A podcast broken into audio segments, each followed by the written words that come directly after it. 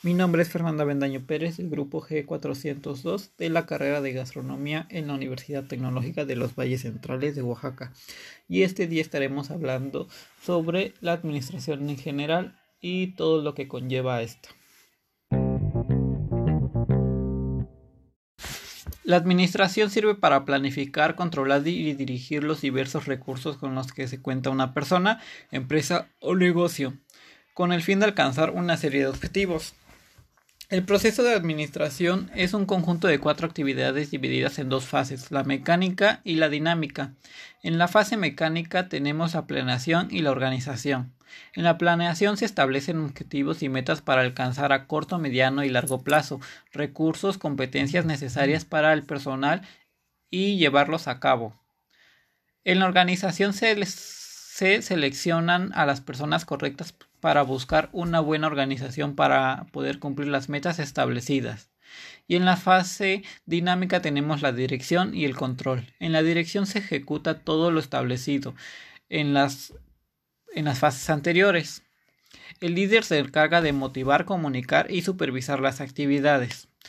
El control se, se compara, compara lo planeado con los resultados y se observan los puntos débiles y se rectifican los fuertes para volver a comenzar con una mayor planeación.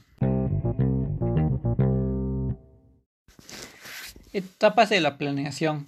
Análisis de recursos y propiedades. Se hace un análisis de los recursos del restaurante y se da tendencia del mercado. Determinación de oportunidades y opciones. Son consideraciones que se deben de tener antes de cualquier circunstancia o condición futura. formulación de objetivos. Se fijan objetivos a largo plazo en base a los recursos del restaurante y las tendencias del mercado. Definición de oportunidades. Se eligen los objetivos más viables para el establecimiento. Selección de alternativas. Se toman en cuenta cualquier imprevisto que se pueda tener el establecimiento, ya sea interno o externo. Elaboración de un plan. Se elabora un plan para seguir y para poder alcanzar los objetivos trazados en la empresa.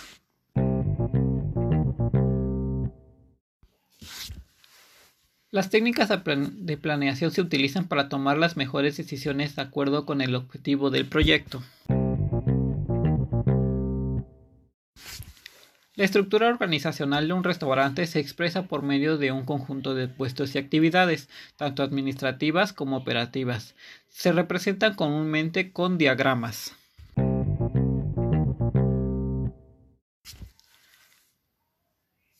La dirección implica conducir los esfuerzos de las personas para ejecutar los planes y lograr los objetivos. La importancia de la dirección es poner en marcha todos los lineamientos establecidos durante la planeación y la organización. Es determinante en la moral de los empleados y consecuente en la productividad. Algunas herramientas para la fase de supervisión es el manual, el diagrama de flujo, las gráficas de Grant. En el manual es cuando es una guía autorizada dentro de la estructura. Este tiene objetivos para alcanzar a corto, mediano y largo plazo. En el diagrama de flujo es una representación y análisis a mejorar. A explicar un procedimiento de este diagrama hace ver el proceso de tal forma que se pueda apreciar este separadamente cada uno de los casos y permite ver gráficamente cada paso. Gráficas de Gran. Es un gráfico de barras que se usa cuando es necesario representar la ejecución de la producción total. Esta, nos muestra la ocurrencia de las actividades en paralelo al interior de lo determinado en un determinado periodo de tiempo.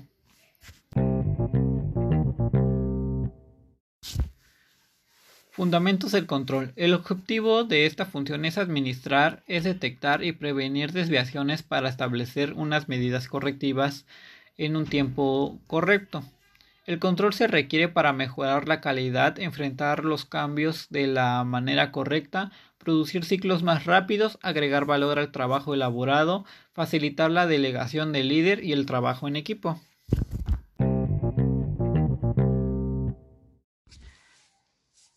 Fases del control. El control cuenta con cuatro fases. La primera fase es, el establecimiento de estándares.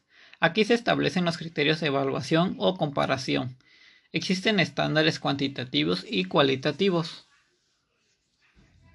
Existen otros cuatro tipos de estándares, como los estándares de cantidad, estándares de calidad, estándares de tiempo y estándares de costo. En los estándares de calidad se establece la calidad del producto y sus especificaciones. En los estándares de cantidad se establece el volumen de producción, cantidad de existencias, materias primas, número de horas de trabajo. En los estándares de tiempo es el tiempo de estándar para producir un determinado producto, tiempo medido de elaboración de un producto. En los estándares de costos se establecen los costos de, de producción, administración y costos de venta.